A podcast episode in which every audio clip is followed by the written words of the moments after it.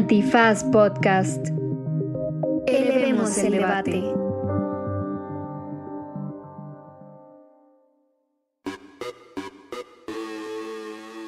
Buenos días, buenas tardes, buenas noches, bonita madrugada o cualquiera que sea la circunstancia legislativa que esté usted enfrentando en este momento. Y en esta ocasión la verdad es que estoy muy emocionada, yo principalmente, porque está con nosotros la diputada Lu Riojas, pero además de diputada, una gran amiga, una gran persona. Y vamos a hablar eh, en principio de algunos temas que puso sobre la mesa en la Cámara de Diputados, como la ley Olimpia, como también la regulación de la cannabis. Y yo también estoy personalmente muy emocionado, no nada más Ixchel. en el segundo bloque, eh, Lu nos, va a compartir algunas de las historias, anécdotas y momentos más importantes que vivió en este periodo eh, de tres años en el Congreso de la Unión. Si tienen dudas sobre cómo funciona el Congreso, este es el espacio en donde van a terminar más, pero más y más confundidas, porque el Congreso de este país solo genera confusión. Yo también estoy emocionado, ¿eh? Quédense porque esto es Derecho Remix. Divulgación jurídica para quienes saben reír. Con Ixel Cisneros, Miguel Pulido y Andrés Torres Checa. Derecho Remix.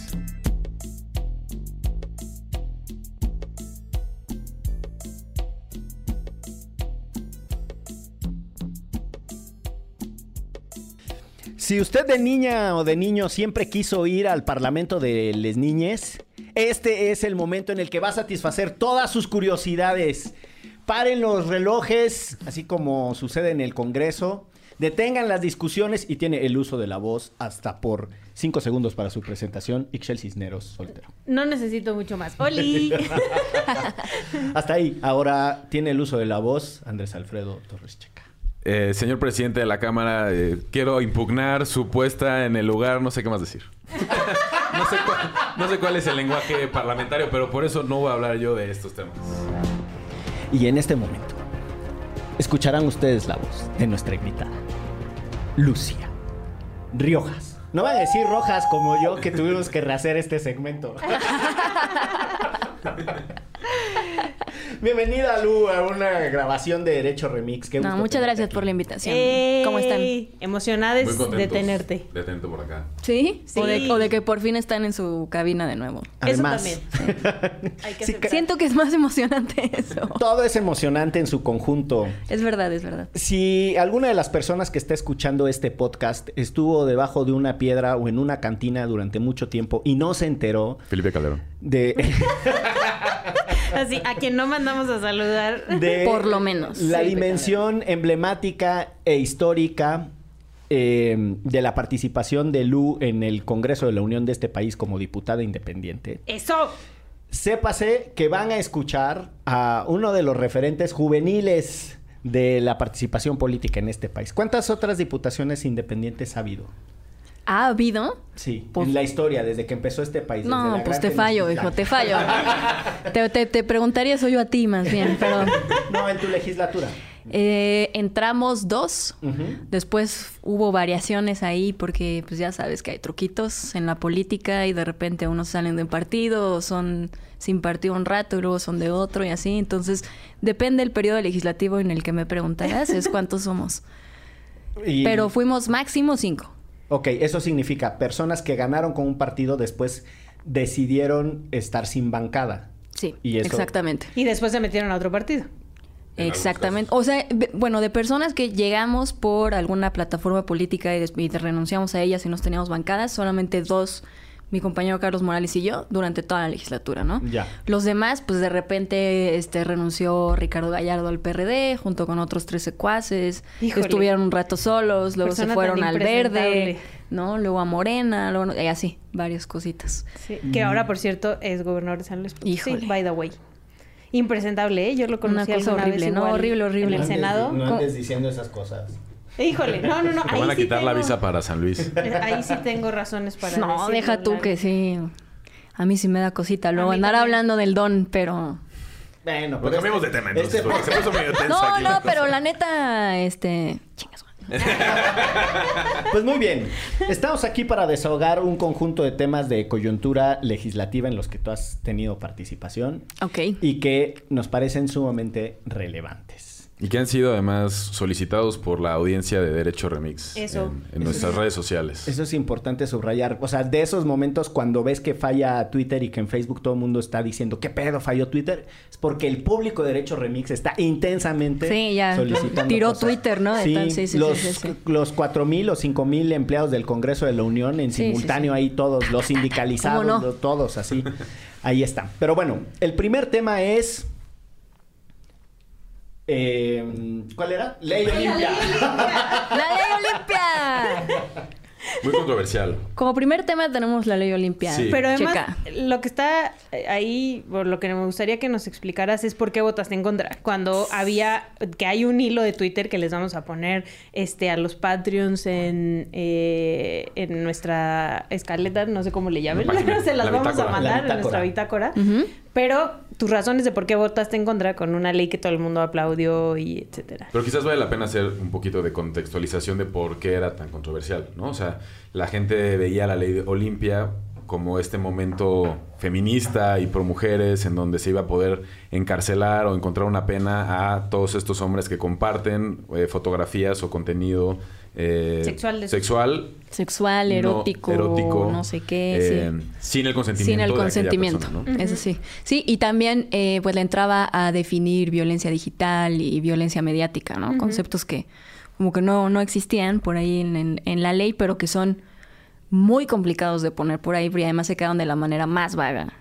Pero pues a mí me gustaría empezar platicándoles que de hecho justo la ley Olimpia es un tema eh, este como, como chistoso, particular en mi historia, porque cuando primero la, la, la fueron a presentar a la Comisión de, de Igualdad de Género, de la que yo formo parte, eh, Olimpia, una activista, ay Dios mío, ya estoy aquí tirando todo, y, y este, su, su organización, eh, yo voté a favor en, en, la, en la comisión. De hecho, mi primer voto sobre la ley Olimpia fue a favor a principios de la legislatura, ¿no? Y pues como, como todos, crecer duele, ¿no? Entonces, pues uno, una crece, una aprende otras cosas, se empieza a cambiar de opinión. Yo cambié de opinión respecto a eso y por eso es que nos pareció, bueno, a mí me pareció muy importante explicar mi voto al final, ¿no? Que al final de todo el proceso fue en contra ya en el Pleno. Pero pues primero a, a favor un poco por las cosas que decía Checa acá, ¿no? Pues esta, como esta idea de, ah, es una eh, ley, una, una reforma, una ley fe- eh, feminista, es en, en favor de las mujeres, este, es para que, no sé, no nos estén violentando eh, en lo digital y tal. Y es un gran avance, ¿no? Se, pues, así como que eso es lo primero que, que- que piensas, que te llega y es un poco el sentir colectivo respecto a la ley por fin vamos a tener herramientas para poder llevar a este güey que me sacó mi foto sin que yo quisiera y tal, ¿no? Y, y después la verdad es que sí he tenido, pues, bueno, en el equipo hemos tenido una reflexión sobre, profunda, bastante profunda durante la legislatura sobre el punitivismo, ¿no? Porque, híjole, es que estaban sacando penas y nuevos delitos y tal, como si fueran conchas de chocolate en la mañana, así, ¿no? Todo era como, pum, pum, todo, todo el mundo ahí Todos a la cárcel, todos a la cárcel. a la cárcel todo el rato, ¿no? Y es como, a ver, tranquilos. Y por más cosas, es como, bueno, yo creo que no, ¿no? Entonces, pues entramos a un proceso como de reflexión en ese sentido, donde creo que es muchísimo más valioso encontrar procesos de eh, justicia restaurativa, ¿no? Por ejemplo, donde pues no nos enfoquemos en el castigo, sino en las personas, en qué se está cometiendo y tal, eh, eh, que, las personas sean el centro de- del debate y de la discusión y de lo que podamos hacer, y no el castigo, ¿no? Que es de lo que se discute. Entonces, es- esa es principalmente mi razón por la que terminé votando en contra de la ley Olimpia ya cuando salió en el, en el Pleno. Pero digo, también por otras cosas que, como bien dices, ya lo explicamos por allá en un hilito de Twitter, como que existen ya, este, pues, delitos, ¿no? Que, que, pueden ayudarte como a, denunciar lo que tienes que denunciar si alguien está publicando cosas sin tu consentimiento. Eh, en realidad creo que lo que se hace acá es como propaganda. Están utilizando la ley Olimpia justo para decir si somos incluyentes, si respetamos a las mujeres.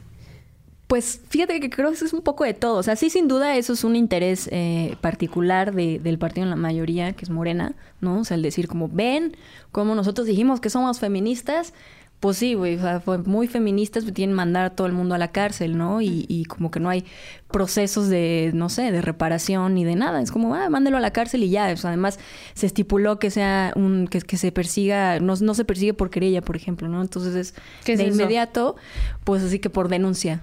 No es porque no se va- si a mí me pasara, no va a ir la gente, no tengo que ir yo a decir, oye, me pasó esto, sino Es la obligación del Exacto, si Ministerio lo Público detecta, iniciar. el Ministerio Público te inicia una, una investigación. Muy bien, Gran- checa. Gran apunte de Andrés es- Alfredo Torres No, eso es lo que Carranca pasa y cuando, Checa. cuando tu novia es penalista. Exacto, y tu hermano, y tu hermano y tu es abogado jefe. de tu jefe. No, pero justo eso es lo que pasa con lo que pasó con los influencers, por ejemplo, con algunos temas. Exacto. Es como no te tiene que denunciar la persona agraviada, el Ministerio Público exacto. tiene que investigar porque es un delito como muy cabrón. Exactamente, sí. Entonces, pues, eh, desde donde nosotros miramos el mundo, las cosas y, y cómo pensamos que en este país quizá tendría que transitar hacia procesos menos eh, violentos, incluso cuando se intenta como llegar a la justicia, fue que, que sí tomé la decisión de, de votar en contra y como poniendo, sobre todo para tener este tipo de conversaciones, honestamente. La verdad es que yo soy un voto, o sea, un voto ni frena nada, ni Y sobre todo cuando todos los acelera demás están de nada. acuerdo, ¿no? Sí, o sea, fuera, o sea, mira, mi, yo, yo llevo tres años de sentirme así, este, 499 versus 1. Entonces, soy experta en perder. Es Curazao en la Copa Oro. Oye, di- Oye, tampoco te pases. tampoco te mandes. Bueno, Guatemala.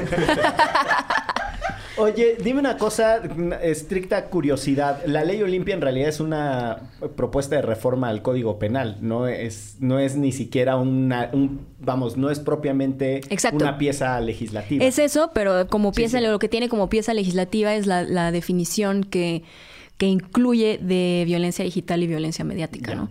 Pero que es como súper, súper ambigua. O Eso sea, es lo que te iba a decir. Además, dejan súper abierto esas cosas. Es muy abierto, exacto. Entonces, pues, u- eh, una de las cosas en la discusión era, pues, se presta a distintas interpretaciones que pueden llegar a ser, o sea, se puede empezar a perseguir otra cosa que a lo mejor no fue exactamente eso que, está, que se estaba buscando, ¿no? Y bueno, pues sí es una... Creo que, que, que hay que decirlo claro también, o sea, sí es una victoria simbólica, un saludo al de la basura. Exacto. ¡Saquen la basura! Sí, es una victoria simbólica en términos de una de conversaciones importantes que creo que tenemos que tener, ¿no? Pero, honestamente, como um, en mi opinión, creo que es incluso un retroceso feminista. ¿Y por qué? Porque es un retroceso feminista, creo, bueno, que por lo menos en términos del feminismo que yo quiero militar, ¿no? Que sin duda no es el punitivista, no es el, eh, pues no sé, el basado en, en las formas de siempre que hemos visto de buscar justicia, de, de, de arreglarnos, de socializar, etcétera, creo que no es el camino, ¿no? Es, de hecho, cavar más profundo el, el hoyo de, este, bueno, un sistema de justicia que no sirve en este país, un montón de gente que está presa sin condena todavía, ¿no? Que entraron ahí por prisión preventiva oficiosa, es decir, prisión automática y pasan su, Y su proceso. Ajá, ahí, ahí vamos investigando, ahí te avisamos cómo te va, ¿no? Y pues avísame y pasan años y años y tal. Pues me parece que, que, un que este país necesita un feminismo que esté dispuesto a construir la paz desde otros lugares, ¿no? Un poco más empáticos, más dignos, más generosos. Creo sobre todo yo eso, mucha generosidad es lo que se necesita para poder eh, pues destrabar todos estos procesos y fenómenos tan violentos, ¿no? Que están sucediendo. Y creo que mandar más gente a la cárcel solamente pues es echarle un poquito más de leña al fuego, a ese fuego de... de eh, además, lo que pasa en específico con la ley Olimpia, que no es que se haya presentado con, con esa intención, pero pues creo que es inevitable ese sentimiento, ¿no? Como un pequeño un sentimiento de venganza, ¿no? De, ah, este güey me hizo tal, te vas a ir a la cárcel, porque tal, no sé qué, y tal, y tal. Y entonces, pues ahí entramos en otra discusión que alguna vez tendremos, yo creo, como si queremos justicia o venganza, ¿no? Ya. Pues el feminismo que yo quiero militar definitivamente quiere justicia y no es por ahí. Oye, dos cositas sobre esto que estás planteando. Uno es, eh, en los 70 había una discusión en el interior del movimiento feminista sobre el valor táctico de incrementar las penas para llamar la atención sobre problemas públicos. Y es súper interesante porque incluso eh, hay literatura, por ejemplo, hay una abogada y que después fue congresista argentina, eh, Marcela Rodríguez, que es un referente de esas discusiones y que fue quien pugnó por incrementos de penas cuando era joven. Ella decía, no se confundan, nunca fue una, nunca fue una táctica para solucionar el problema. Era una táctica de discusión pública. Lo que queríamos hacer era llamar la atención sobre los problemas. Totalmente. Y, y la otra cosa es que cuando refieres cómo funciona el sistema penal de este país, de lo que no nos hacemos cargo es que con esa lógica estamos incrementando los tramos de revictimización de las personas. Claro. Porque tú vas a mandar la solución de un problema al sistema penal, que es en donde más evidencia hay de cómo se revictimizan las mujeres que sufren cualquier tipo de violencia que se trate de solucionar, hice las famosas comillas al aire, eh, por la vía penal. Entonces tú vas a tener a ministerios públicos maltratando a mujeres que están tratando de ejercer su derecho, porque al final ahí está en la norma penal que tienen eh, la posibilidad de que se les haga justicia castigando a quien divulgó su información, sus fotos, sus imágenes, etcétera. Y no estoy seguro de que las historias van a ser felices en las agencias del Ministerio Público. Sí, no, yo tampoco, la verdad. Yo tampoco. No, No, ahí sí no tengo ningún Tú, Yo Checa, tampoco, tú- yo tampoco. ¿eh? Ahí se checa, yo diciendo, yo creo que yo, sí. la yo verdad- sí creo. Yo sí creo en el sistema. Público? Ni opines mal, checa, porque si no, No, no, no, duermes yo- en el sofá, cabrón. Yo por eso esperaba que contestaran ellas. Con cuidado, ¿eh? Aguas. ¿sabes? No. No, sí, totalmente, pero haces un apunte como muy, eh, muy importante, que creo que es como, creo que, que nos hace falta como tratar de entender en qué momento de la lucha o las luchas, ¿no? A largo plazo, en qué momento estamos. Pues claro, una cosa es eh, pedir el aumento de penas como una herramienta de visibilización, ¿no? Como una estrategia, como una táctica y tal, pero otra es creer que esa es la solución a un problema. Y apostarle a eso casi al 100%, ¿no? O sea, porque sí, lo que se discute, o al menos esta legislatura, lo que se estuvo discutiendo en estos términos, era eso, más penas, más penas, más penas, este, que feminicidio se vaya también al, ahí al catálogo de delitos que ameritan prisión preventiva oficiosa, que sea esto, tal, tal, tal, tal, ¿no? Como si eso ya de facto fuera a resolver una cosa. Y, y penas, y penas muy altas que nos hacen cuestionarnos cuál es el valor de la reinserción social si una Es- persona va a bueno, estar en la además, cárcel sí. Cinco años, seis años, no sé cuántos sean los años por la ley Olimpia el castigo. Creo que son distintos, pero sí. O sea, es- como- dices como, bueno, voy a estar en la cárcel un ratito porque pues ya es el regaño y regreso a reinsertarme socialmente y pues la verdad es que no funciona así. Estás ahí, te puedes aventar mucho más tiempo del que tienes que estar en la cárcel en el periodo de prisión preventiva oficiosa. Después Justo. te mandan una condena, estás en la cárcel un rato de tiempo, un ratote, sales, es otro México, es otro mundo y no te van a, a recibir en ningún lugar y reinsertarte va a ser un problema. Entonces... De nuevo, el componente de justicia, el componente de restablecer el tejido social, el componente de eso no, no existe. Y las condiciones internas en Ah, la es cárcel, horrible. o sea, seguramente a esa persona también le va a cambiar la vida, a corromper a él y a toda su familia o a ella a toda su familia, porque no hay esta, o sea, realmente ahí solo es guárdenmelo en, amontonado con un chingo de Sí, gente, En hacinamiento, guárdenmelo ahí. convirtiéndose en a lo mejor un criminal mucho de... o y sea, la mucho familia peor. gastando una lana. O tal vez, tal vez no criminal, ¿no? Pero pensemos, o sea, porque también cuando yo argumentaba como todas estas cosas me decían como, no, pero es que estás pensando en el agresor y no sé qué. Bueno, no, estoy pensando en las personas. O sea, yo creo que si esa es nuestra solución, no dejamos de tener un problema, más bien ahora tenemos dos, ¿no? Tenemos pues esto que, que, que, que denunció ella, más ahora un güey que está encarcelado en las peores condiciones, quién sabe qué vaya a pasar con su vida, es como... Y pues, además acá afuera no se está haciendo nada para la parte de la educación, Claro. de que no haya repetición, ¿no? O sea, no solo en Justo. su caso, sino en todos. Justo. Entonces solo se le mete al bote, o sea, solo se mete al bote al foco rojo. es individualizar problemas colectivos, ¿no? Y pues apostarle a que por ahí es la solución.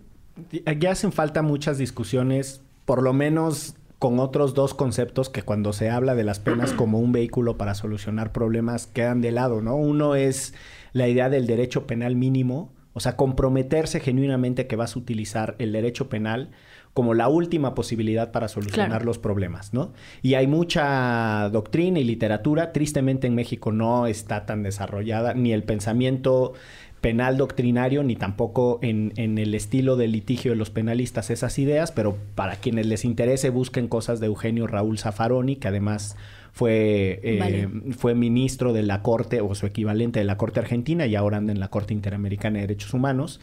Y de Nils Christie, que trabaja otro concepto, entre muchos otros, no es el único, pero el del abolicionismo. Y además, Claro. al pensar en el abolicionismo de la cárcel, te obliga a pensar qué otras soluciones puedes tener para estos problemas. Y yo aquí quisiera hacer un puente con el eh, otro tema que mencionó Checa de Paso, que fue el de los influencers, y además eh, Sí. hay una discusión y hay intervenciones tuyas a propósito del tema que conviene poner en los oídos de quienes escuchan este podcast tus reflexiones, tu mirada. A tu mirar. Pero exactamente los influencers que... O sea, bueno, hay, ahorita por lo menos hay dos en la cárcel, ¿no? El Just tema, el El tema. Y el Rix. Y es la primera vez que voy a hablar de eso. No, Es pero pues momento de X, o sea, lo que yo creo que es parte de justo de la conversación que estábamos teniendo, ¿no? O, o- de nuevo, ok, ¿qué va, qué, qué va a pasar con ellos dos, ella, él, en, en la cárcel, ¿no? Y sobre todo creo que también acá lo que a mí se me hace muy interesante, no sé ustedes cómo, cómo lo han visto, es como la mediatización del caso, ¿no? Como, como un, como si se estuviera litigando así en lo mediático y entonces es, híjole, no, no, no sé eso cómo, cómo me hace sentir a mí, cómo me hace, qué me hace pensar. Creo que, no sé, de- una vez más creo que, que estamos utilizando pues el morbo un poquito más que, que procesos de justicia que sí se pudieran construir de manera más seria y, y más certera o que funcionaran mejor, ¿no? Que sí transformaran algo y no nada más se tratara como de, uy, ahora hay una super youtuber, no sé qué, encerrada y tal, y este güey, y... O sea, sí, y luego... Y yo sí, o sea, yo sí creo eso, yo sí creo que, o sea, estos youtubers y eh, los violentadores que publican tus fotos, o sea, tienen que parar. Y ahí, y, y ahí, Claro. o sea, eso tiene que cambiar, ¿no? O sea, la neta es que sí, es verdad. Estos influencers tienen que dejar de decir pendejada y media Total. como lo hacen en sus espacios donde un chingo de gente les ve. Pero también la contraparte es que solo estamos otra vez atacando ese punto, ¿no? O sea, de meter a la cárcel a Justopia o meter a la cárcel a Rix. Y todo eso, o sea, todo lo demás de lo que siguen haciendo los otros influencers o de los vatos que siguen publicando tus fotos, eh, no se está atacando de fondo. O sea, Sí, realmente no. solo es ese problema en ese momento con esos dos. Y un poco lo que yo he visto o escuchado así como de gente que es igual del medio, cómo reaccionan frente a esto que, que no sé, yo stop en la cárcel y tal, es que de repente están como cotorreando y es como, no, oye, no vayas a decir eso, no nos vayan, no nos vayan a meter a la cárcel a nosotros también, ¿no? Saludos a como- Barrera. Sí, sí, sí, es lo que iba a decir Phil Barrera, ya me está pasando aquí. Como, o, o como un poco eso, como que nada más es como una intimidación, un miedo, ay, no sé si voy a decir algo y que entonces me va a caer ya la poli o quién sabe qué. Más que una reflexión profunda de, a ver, o sea, creo que tenemos que tener un poco más de responsabilidad con nuestras audiencias, no sé qué. exacto. Sí, exacto. Él sí. Yo tengo que hacerles una confesión a propósito del origen No de sé esta quién es. Just. ¿Qué- de qué- que no sé qué quién es Just YouTube? Stop, Ah, yo creí que, que iba a decir, como yo sí extraño a Just Stop. No, me- o sea, tengo otros gustos culposos, no es ese.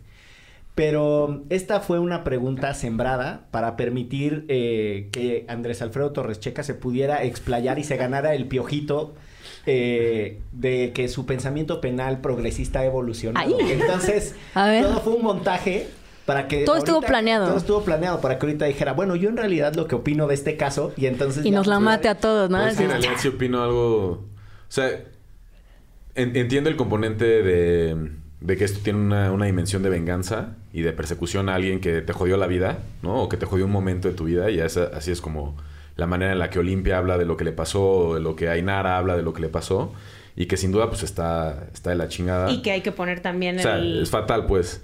Y, y ahí es como, como el derecho cumple o se empata con las expectativas de una víctima que se siente profundamente agraviada y que a lo mejor no tiene la capacidad de pensar más estructuralmente y ver a las personas y ver al sistema, el tejido social.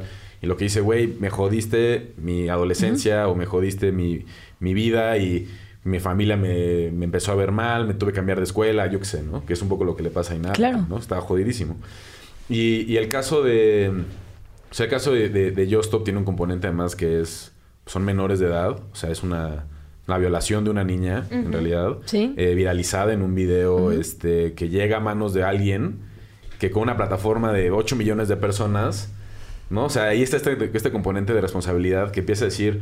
No, pues es que esta chava es una puta y no sé qué, y pues no se anden prestando para eso, bla, bla, bla. Y entonces que esa dimensión también determina Exponenció totalmente su caso. Claro, y, te, y termina- Sí, o sea, brutal, y- brutal, Y que sí, Ainara reconoce en varias entrevistas que dice, o sea, mi vida estaba jodida, pero a partir de ese momento, o sea, en el que esta plataforma hiper popular retoma el caso y habla así de mí, se va a otra dimensión de pudedumbre mi reputación. No, y que ya no puedes ni controlar, ¿no? Ya sale de las manos. Entonces, pues, digo, ya está la otra dimensión que se discutió mucho en redes sociales, que es a Justop la persiguen, hablamos de ella, he estado con ¿A Ventaneando. Cambia es una ella? Sí, Sí, es se, ella. se llama Ah. Jocelyn. Este, Yo pensé que Just Que era un aparte, él. su, su canal de YouTube, de lo que iba, era de... Burlarse de la gente. Burlar de ese de la gente que se hacía viral, ¿no? Que la Lady no sé qué, que Lord no sé qué. Entonces ella, 15 minutos, lo O sea, pendejeaba es muy y ya. difícil defender a Just Stop, la verdad.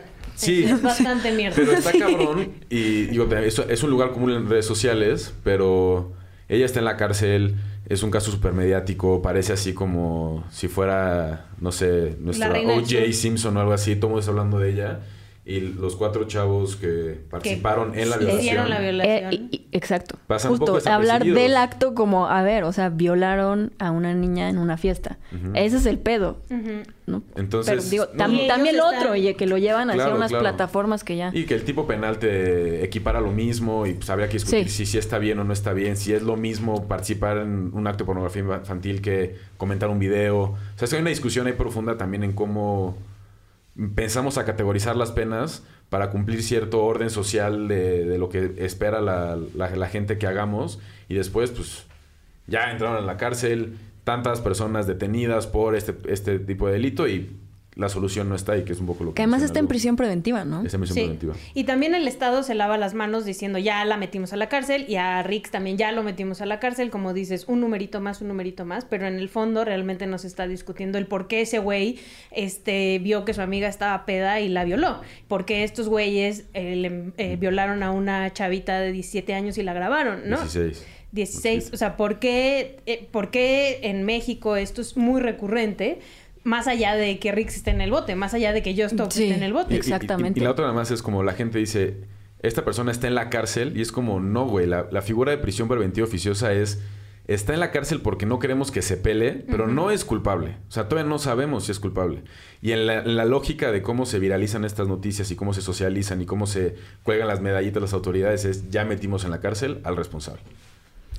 Yo creo que parte del, del debate que hace rato ponía luz sobre la mesa, el tema de si eh, esto significa venganza o el derecho de alguien de decir, a mí se me hizo daño, yo le puedo causar dolor a la persona que me causó daño a mí, eso es algo que el derecho penal en su noción positiva removió hace mucho. Nosotros no tenemos derecho a que alguien que nos haya causado daño sufra un daño. Esa no es lo que, eso no es lo que busca la justicia. Eso no es lo que, exacto, eso no es lo que busca el derecho penal. De fuego el el, ojo por ojo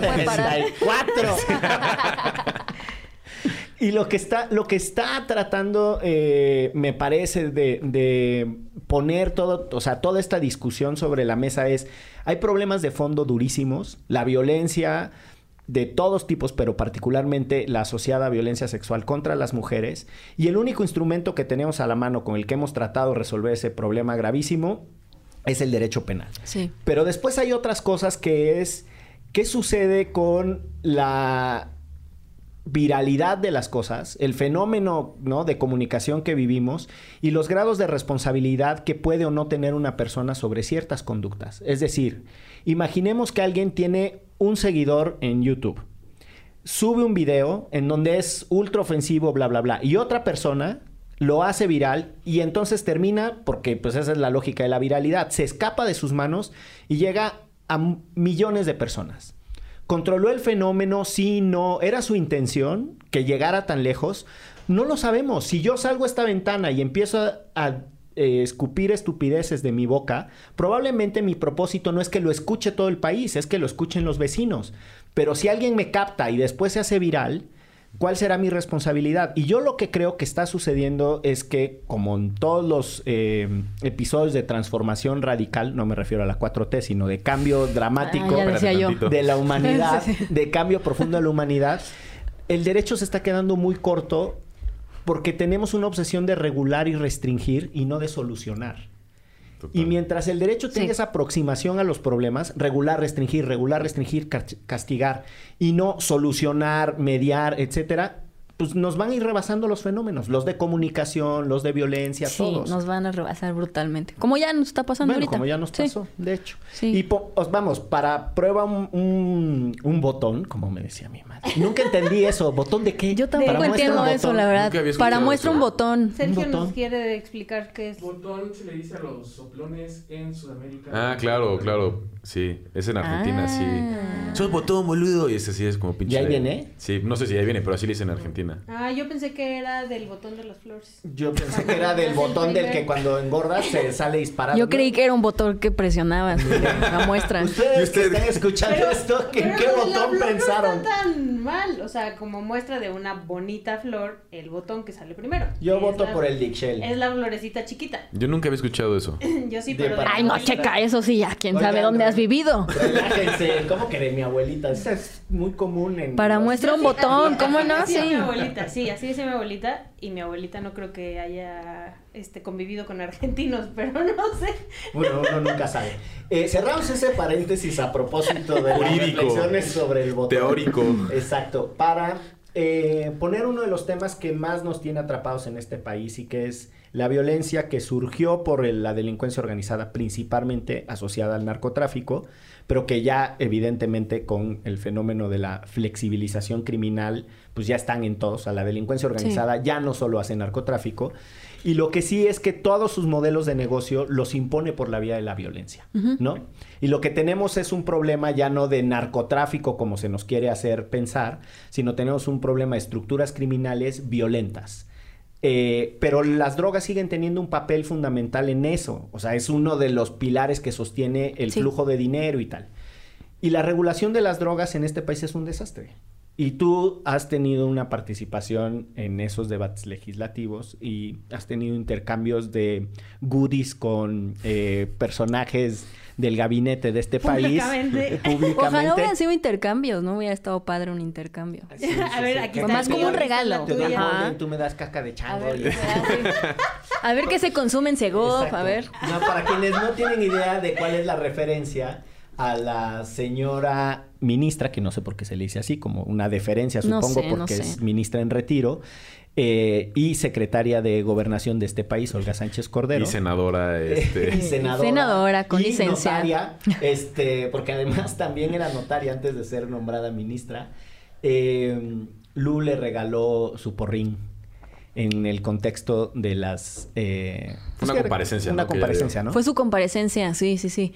Olga fue a comparecer y pues ahí este le teníamos algunas preguntas que hacerle justo sobre lo que tú lo que lo que estás hablando, ¿no? Lo eh, cómo ella había dicho que se iba a apostar un poco pues, sobre por la regulación de las drogas para construir la paz, ¿no? Que íbamos a tratar de transitar hacia un modelo de justicia transicional y no sé qué cosa que se olvidó en el momento que cruzaron la puerta y en el equipo discutíamos, bueno, pero ¿cómo le hacemos para que sea un, un poco más fuerte, ¿no? O sea, como algo, eh, pues que no se le vaya a olvidar, en serio. Y nos, se nos ocurrió regalarle un porro, un toque. Bien. Que se echara un toque mientras pues podía, como un ejercicio de memoria, ¿no? De, de lo que ella había este, prometido en campaña y, y que hablaba muchísimo de eso, pero que no, no había sucedido nada. Y de hecho acá a mis ojos, que nos acompaña, pero no está en el micrófono, Daniel Cuevas. Saludos. Saludos. Fue quien armó el porro. A una mano. Sí, forjador master. No, no, es un es forjador profesional, ¿eh? Por No, eso no es está, broma. este. Por eso es el particular de Lu en el. Congreso. Sí, como yo soy especialista en perder, él es especialista en forjar. Somos buen equipo. Para poner en el currículum, ¿no? Buen, buen equipo. Sí, sí, sí. Entonces, pues se lo dimos y ya este. Fue muy chistoso porque yo estaba como, pues leyendo lo que habíamos escrito, haciéndole preguntas y ella estaba sentada al lado de la tribuna, ¿no? Donde se sientan quienes comparecen y me contestaba, así como que estaba enojada y entonces me contestaba. Así, ah, estoy así enojada, enojada. Y en eso cuando volteé y le di esto, le cambió la cara así. Brutal, "Órale". brutal. Me Oye, dijo, ay, me encantas. Ah, me encantas. A ver, no, vamos a ponernos a trabajar. ¿Y, y fumaron la pipa de la paz? No, ¿O- ojalá, o sea. ¿De plano? Lo- luego nos enteramos que, porque nos llegó por alguien que trabajó ahí o no sé qué, subió una historia donde estaba eh, enmarcada la foto donde se lo estoy dando con el porro ahí en la oficina. Se secó. Pues está todo seco ahí, qué desperdicio. Hubiera, marcado Hay la que bachita. mandarle- hay que mandarle ¿Verdad otro que sí? Sí, la bachita. Exacto. ¿no? Yo es lo que digo, hay que mandarle otro. Para que se ponga. Bueno, vamos a, hablando de mandar, vamos a mandar a un corte y regresamos para otra sección eh, también con Lu, en donde nos va a compartir curiosidades de todo tipo, tanto regulatorias Ay. como de las prácticas en el Congreso. Por favor. Quédense porque esto es... Derecho. Remix. Ayúdanos a llegar a más personas y seguir elevando el debate. Conviértete en nuestro suscriptor en patreon.com diagonal antifaz. Por un dólar al mes tendrás acceso a contenido exclusivo y nuestro agradecimiento en cada episodio. Patreon.com diagonal antifaz. Todo el dinero que recibamos lo reinvertiremos en publicidad para incrementar nuestra audiencia y ser una comunidad más grande. Patreon.com diagonal antifaz. Elevemos el debate.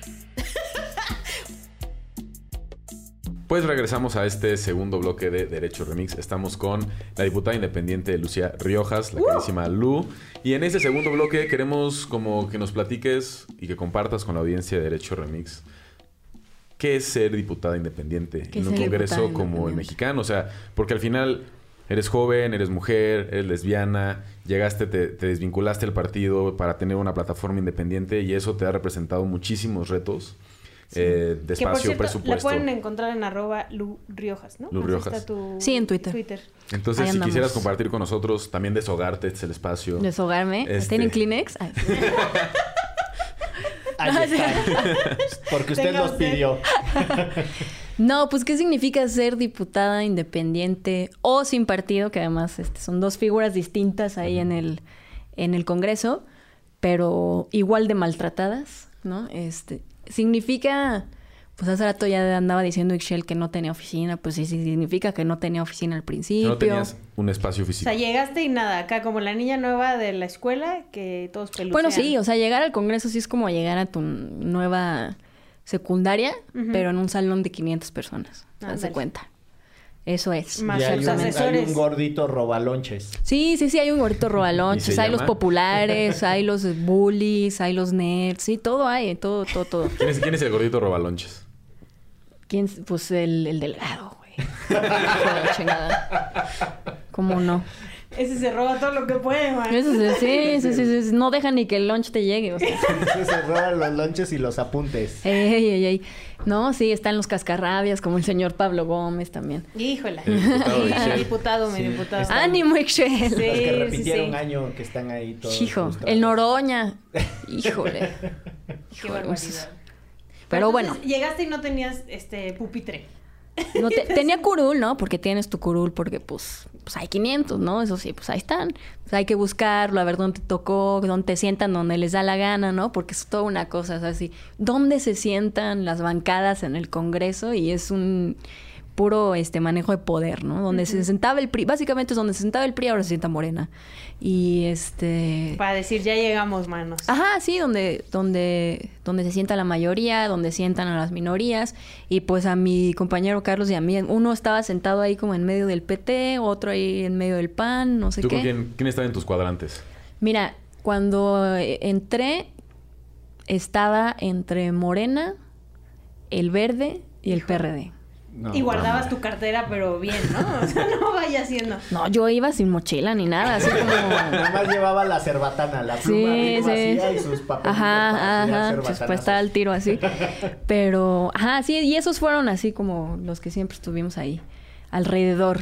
Este, una cosa que, hijo. Tremenda. No, hombre, sí estar ¿Quién cerquita decide? del verde es toda una cosa, ¿eh? ¿Quién decide cómo se sientan? ¿La Junta de Coordinación Política? No. ¿La famosa Jucopo? No, No. ¿quién? La mayoría, la verdad.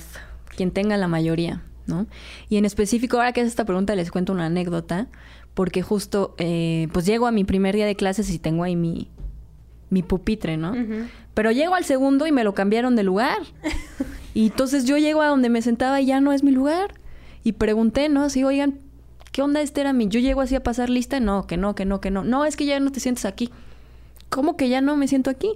Y pues, ¿quién, quién dijo que ya no? Aleida a la vez. Aleida a la vez es una diputada de Morena que fue la encargada de acomodar dónde se sentaba, quién se iba a sentar, ¿no? Y me cambiaron de curul tres veces, así de llegar y, no, ya estás acá, ahora estás acá, ahora estás acá. Sí, hasta que, que le hicimos ahí... Uno Ay, ocupa. uno Exacto, ocupa hasta que lo decoré. hasta que me encadené, a donde yo me quería sentar. Y este, ajá. No, no, pues, no, sí, hasta que, que no subimos un video, ¿no? Subimos un video eh, donde, porque esto es como una es de las peores muestras de que no te respetan, ¿no? O sea, es así de, que- de que les vales madre totalmente.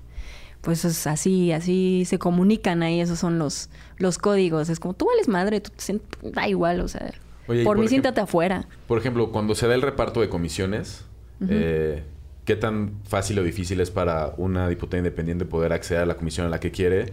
Cuando otros también quieren poner ahí a, ciertas, a ciertos personajes o diputados, algunos sin trayectoria, otras sí con trayectoria. Pero entonces, ¿cómo, cómo, cómo fue que peleaste esos espacios que seguramente no te querían dar? No. Eh, se agarraron desde el principio que como éramos diputados jurídicamente sin partido, ¿no? Este, eh, no teníamos derecho a nada, básicamente, casi a nada, ¿no? Porque todo está como, está construido para que tengan derechos los partidos, ¿no? Entonces, bueno, este partido va a tener derecho a tantos lugares, en estas comisiones, tal, no sé qué. Pues tú no tienes partido, pues No tienes no nada. tienes nada. Y eh, justamente hablando de Mario Delgado, con él tuvi- tuvimos, Carlos, mi compañero y yo, varias eh, interacciones al principio de la legislatura, ¿no? Ahí lo estábamos persigue y persigue y persigue porque no teníamos dinero para contratar un equipo, no teníamos una buena oficina, nos cambiaban de curula cada rato, no integrábamos comisiones. Que ese presupuesto está para cada uno de los diputados, Ajá. ¿no? Pero nada más no se los habían asignado. Exactamente, ¿no? Pues la cosa es que, por ejemplo, los partidos, los partidos El reciben. El robalonches, ¿se había robado el lonche de todo el mundo?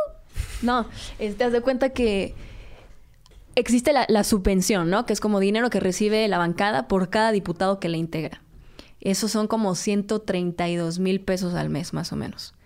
Pero pues está Por en el diputado. presu- por diputado que integra la bancada, pero pues está, digo, ese dinero está contemplando a 500 diputados, ¿no? Aunque no tengas bancada. ¿Dónde se va ese dinero? ¿Dónde se iba? ¿Dónde se fue al principio?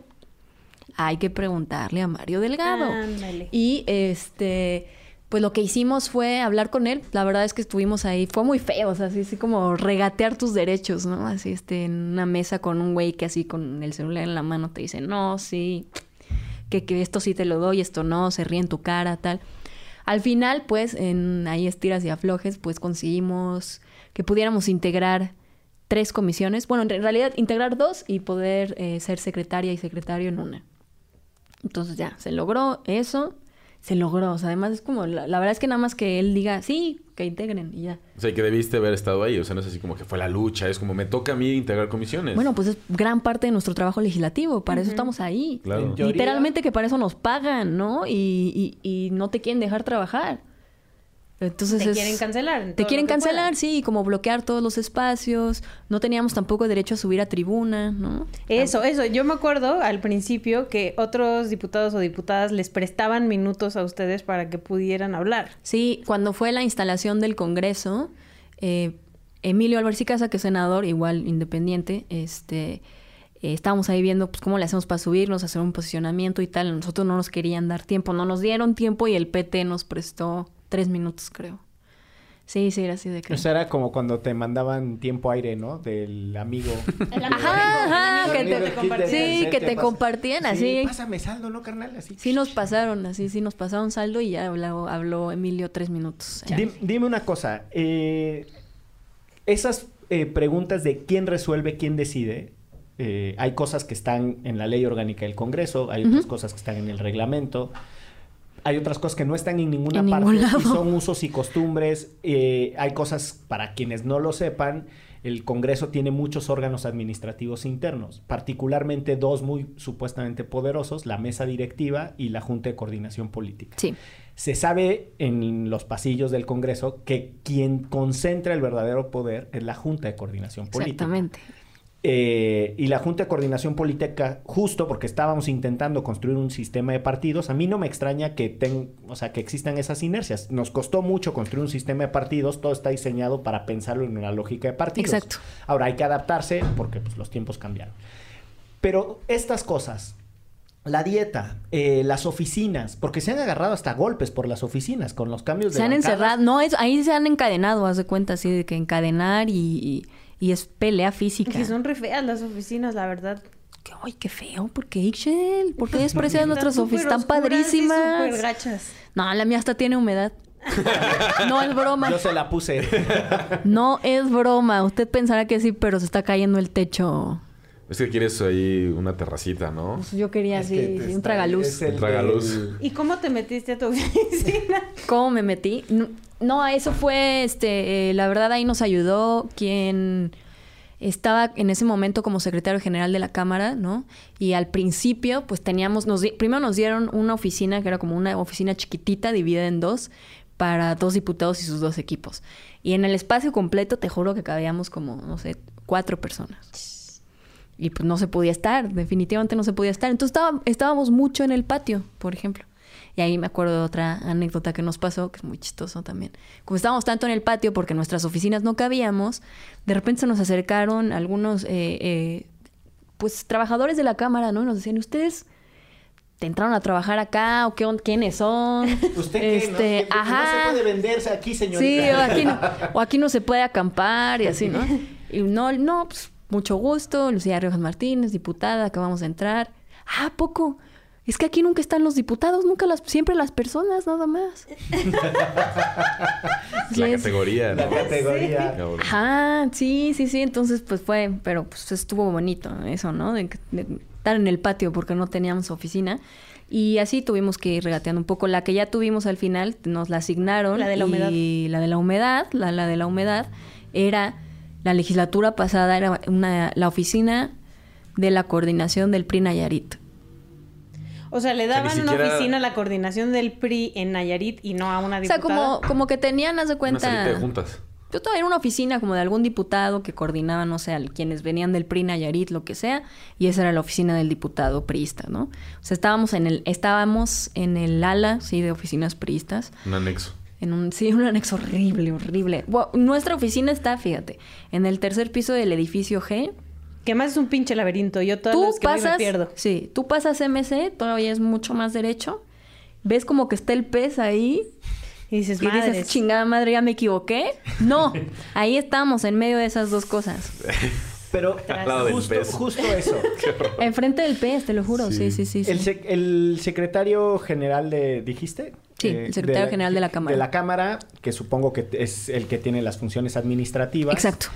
Eh, pero ¿a quién le rinde cuentas? ¿Y en dónde está regulado? Porque la disposición material de los recursos del Congreso están directamente relacionados con el trabajo parlamentario. Y uno Sí. pensaría que en algún lugar Dice. si ahí se hacen normas, si ahí se le trata de poner orden al país, en algún pinche lugar tendría que estar cómo se distribuyen ellos los recursos materiales, los espacios físicos, cómo se ordena. un-. Sí, o sea, hay cosas que están en el reglamento. Sí, hay cosas que pero están en el reglamento, otras en la ley no orgánica, están en otras no están en ningún lugar, están en la cabeza de quien se le antoje y, y listo, ¿no? Como esas, sí. Como Y se imponen desde el poder de que la- el grupo parlamentario que tenga la mayoría pone al secretario general y es una correa de transmisión propiamente. Sí, de hecho, él después salió de la Cámara. No- O sea, la persona más poderosa era Mario Delgado. Sí, Sin duda. sí. Y él en realidad es- Imagínate. No, hombre. Sí. Colega y tamita. Sí. Y tiene más poder que el, el propio presidente de la mesa directiva. Sí, sí, sin duda. No, ya lo decías tú muy bien. Claro que es bastante conocido que la Junta de Coordinación Política es quien coordina todo. Bueno, no la Junta de Coordinación Política, el presidente de la Junta de Coordinación Política, que es el coordinador del grupo mayoritario en el Congreso. Es decir, en este momento, tanto en Cámara de Diputados como en senadores, Morena. Estaba en el Senado Monreal, en Cámara de Diputados Mario Delgado, ahora es Ignacio Mier. Qué fichas. Muchas joyas. Qué, qué fichas.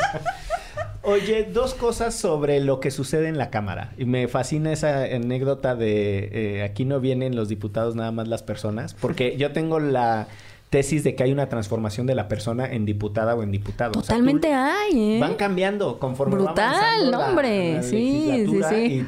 Y ya cuando salen, pues ya son Te faltaron los tacones, Lula. Ya, ya sale como ya sale una diputación. Yo no me gradué, no voy a poder graduar de diputada. vas a lograr El la tacón, transformación. El oro. Todo me faltó. Todo no, imagina, justo que ahora que lo dicen, sigue entrando a la cámara, en realidad, lo primero, o sea, como que lo que más llamaba la atención de cuando empezó la legislatura era que usaba tenis. Entonces un montón de gente me quería entrevistar o cosas así porque usaba tenis. Órale. Para quienes están escuchando esto, tengo que describir la mirada de Checa, que inmediatamente le vivoreó que traía de calzado. Tienes que estar viendo mis tenis, checa. chingones. Sí, unos tenis Nike bastante padres, combinan con su pantalón negro. Sí. Está excelente, ¿no? Están, Están fregones, pero es como, ¿por qué Hablando de calzado, ¿qué opinas de mis crocs? Me- mira, el otro día le decía a mi novia que yo nunca he tenido unos crocs y quiero tener unos. Soy Ya, creo que la única persona en el mundo de que quiere tener unos crocs. Exacto, el, el compromiso del diputado Pulido es regalarle a la diputada Riojas Por favor. unos Crocs. Nada más que termine el encargo, no van a creer. Para que- ya terminar de ser persona y no diputado. Sí, yo, yo me hago cargo de tus crocs. Muchas. Eh, bueno, estas cosas que pasan en el Congreso de la hiperdesregulación y la, la confusión y quién entiende y qué hace cosas, se vive mucho cuando son las discusiones de qué pasa por comisión y si pasó a pleno y si cumplió los trámites Claro. parlamentarios, etcétera.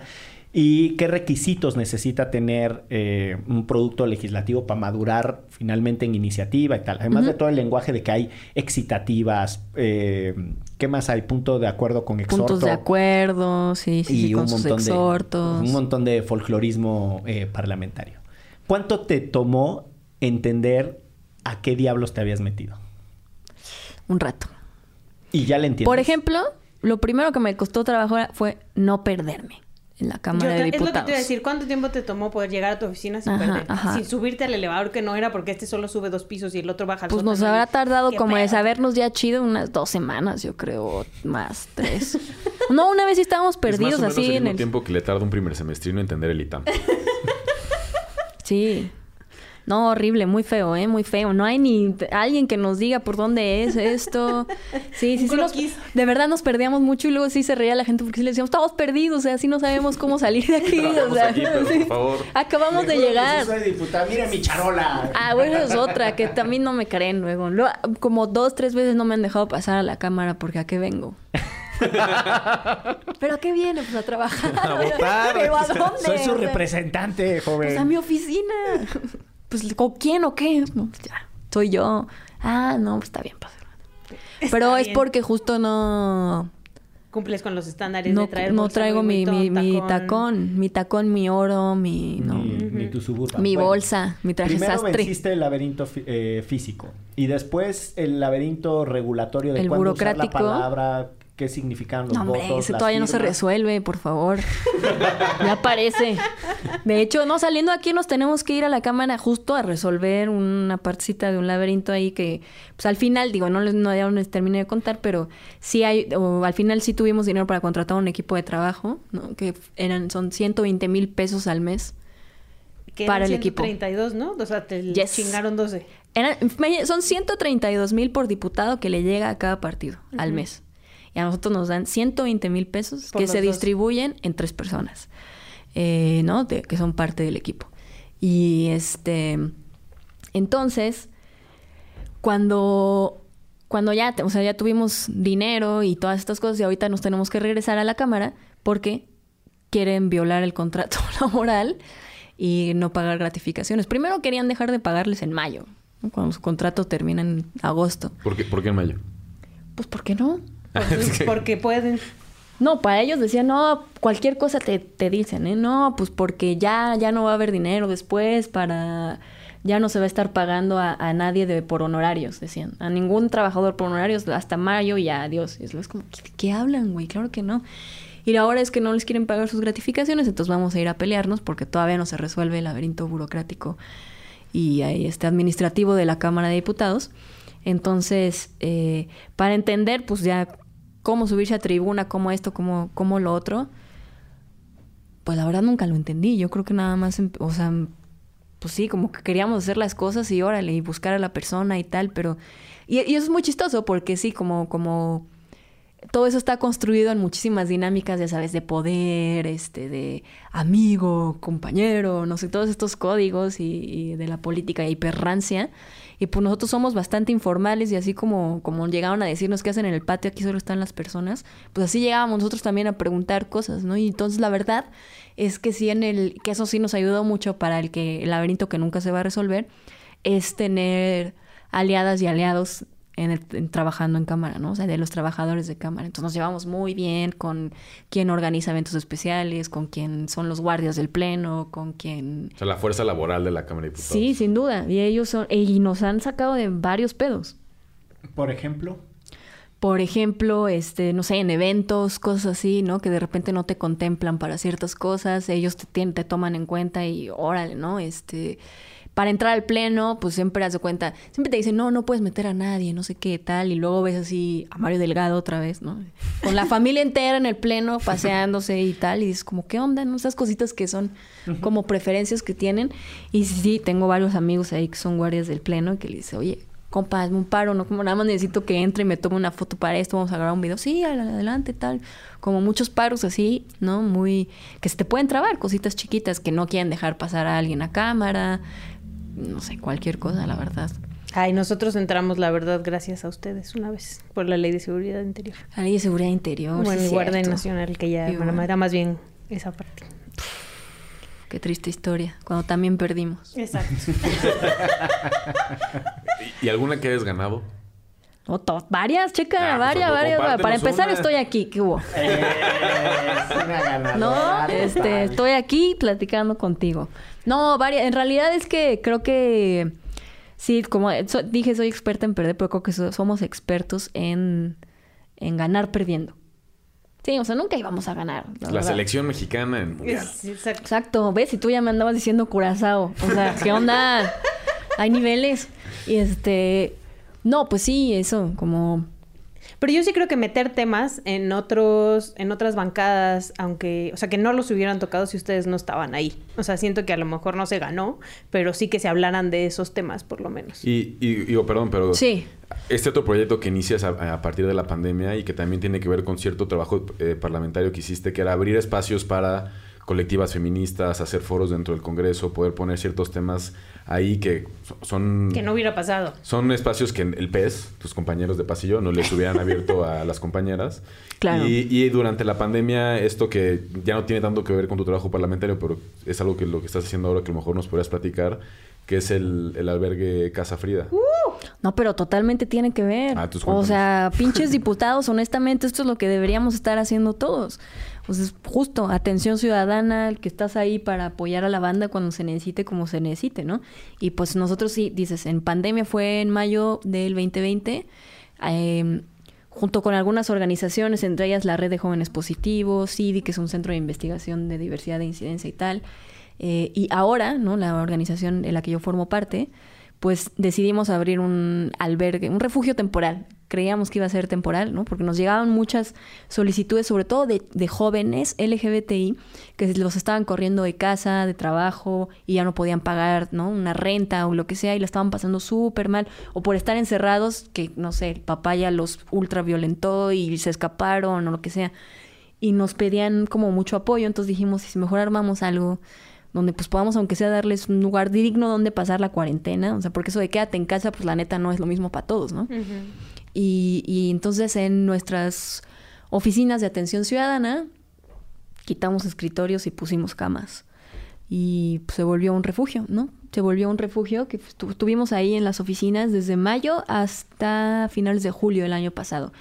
Y eh, en julio decidimos que el proyecto se mantuviera, que fuera permanente, y entonces encontramos una casa que rentamos en la alcaldía Iztapalapa, donde ahora ya es Casa Frida, una casa a casa, y ya somos un proyecto permanente, una organización consolidada, establecida, ahí andamos, y es un proyecto que la, pues, la apostamos a pues a atender a nuestra comunidad de manera integral, ¿no? Tenemos tres, tres programas ahí, que es el de hogar y seguridad, como el encargado de todo lo que pasa en la casa, de toda la seguridad, de, de, eh, si los chicos, chicas, chiques, ah, para egresar necesitan encontrar un buen lugar donde rentar, donde esto, pues también se les ayuda, todas- toda esa gestión.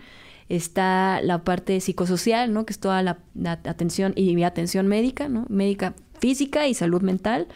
Y tenemos psicólogos, psicólogas, psiquiatras y to- todo esto y a todos se les da como seguimiento y la oportunidad de, si quieres, cómo entrar en un proceso terapéutico o no. Y hay quien ya llega con un diagnóstico psiquiátrico, quien no, y ahí se diagnostica. Y la verdad es donde creo que tenemos más deudas con la comunidad en la salud mental, está brutal. Y por último es el programa de Proyecto de Vida, que es donde pues les ayudamos o intentamos trabajar con ellas, ellas, ellos, para construir eso, como qué ves para tu futuro. Porque el chiste de Casa Frida es que es un lugar de tránsito, ¿no? Normalmente las personas pasan ahí entre uno y tres meses. Claro, depende del, del caso, si se necesita más, necesita menos o lo que sea. Pero el chiste es que salgan de ahí con pues mayores herramientas que con las que entraron, como la dignidad un poco reformada y la cabeza en alto con, con ganas de, de ser personas autónomas e independientes. No, Qué y súper admirable lo que han hecho, la verdad. eh, Que están invitadas, invitados, ¿eh? A Por favor, visitarnos claro. cuando quieran. Deberían ir a Vamos. grabar ahí un, un episodio. Y hay varias increíble. campañas además de Lo hacemos, de fondos así para que, pues, para que se ponga al tiro la gente también. Sí, en refugiocasafría.com, ahí pueden ver todo. y han recibido además reconocimientos este, internacionales y todo por el trabajo que han hecho, ¿no? Sí, sí, la verdad nos ha ido, nos ha ido muy bien en ese sentido de visibilización y creo que es por la falta de un espacio como este. Claro. O sea, sí se necesita y de hecho ahora estamos viendo si abrimos como algo más hacia el norte y sur del país, ¿no? Eh, estamos también trabajando en una coalición con un refugio igualmente LGBT en Londres, ¿no? Eh, y en algunas otras partes de Latinoamérica igualmente. Y lo que estamos tratando es dar respuesta pues a, a estas violencias basadas en la LGBTI fobia en toda la región, ¿no? Nos ha tocado también que llegaron, por ejemplo, una pareja de jamaiquinos que pues estuvo ahí así, Ah, fue sí. toda una aventura como gestionar que pudieran llegar, porque los deportaron, los trataron horrible aquí en México y luego hubo que buscar ahí este cómo resarcir todo y que llegaran porque en, en su país eh, es ilegal ser homosexual, ¿no? Y No. Además de ser ilegal, pues claro que la gente no te trata muy bien, entonces les quemaron sus casas, ¿no? Su lugar de trabajo, como ya estaba muy, muy feo. Y eso sucede muchísimo en la región. Entonces creo que, que esto que decías como de un reconocimiento más allá de las fronteras de México pasa por, por ahí, ¿no? La falta que hay de un espacio como este, de, un- de alguien que te ayude, ¿no? Este, en esos, en esas situaciones. Sí, sin duda uno de los temotas pendientes de nuestros tiempos en donde tristemente eh, no ha evolucionado la humanidad. Eh, sin más me voy a permitir declarar cerrada la sesión de este derecho remix. Eh, Se gracias levanta por la venir a esta tribuna. Toca tu campanita. Exacto. Toca la Exactamente. campanita. Y el, y el ruido es en la cámara para llamar a las señoras y ten, señores ten.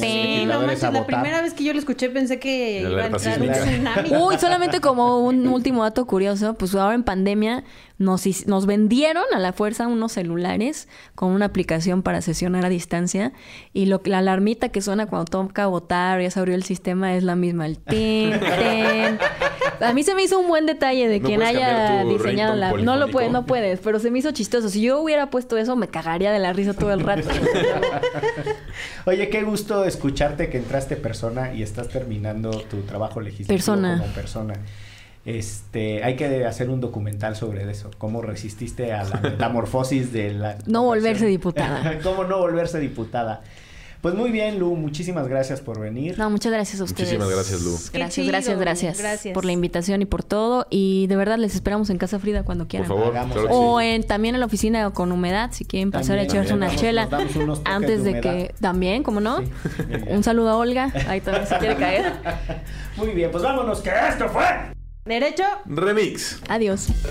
Divulgación jurídica para quienes saben reír. Con Ixel Cisneros, Miguel Pulido y Andrés Torres Checa. Derecho Remix.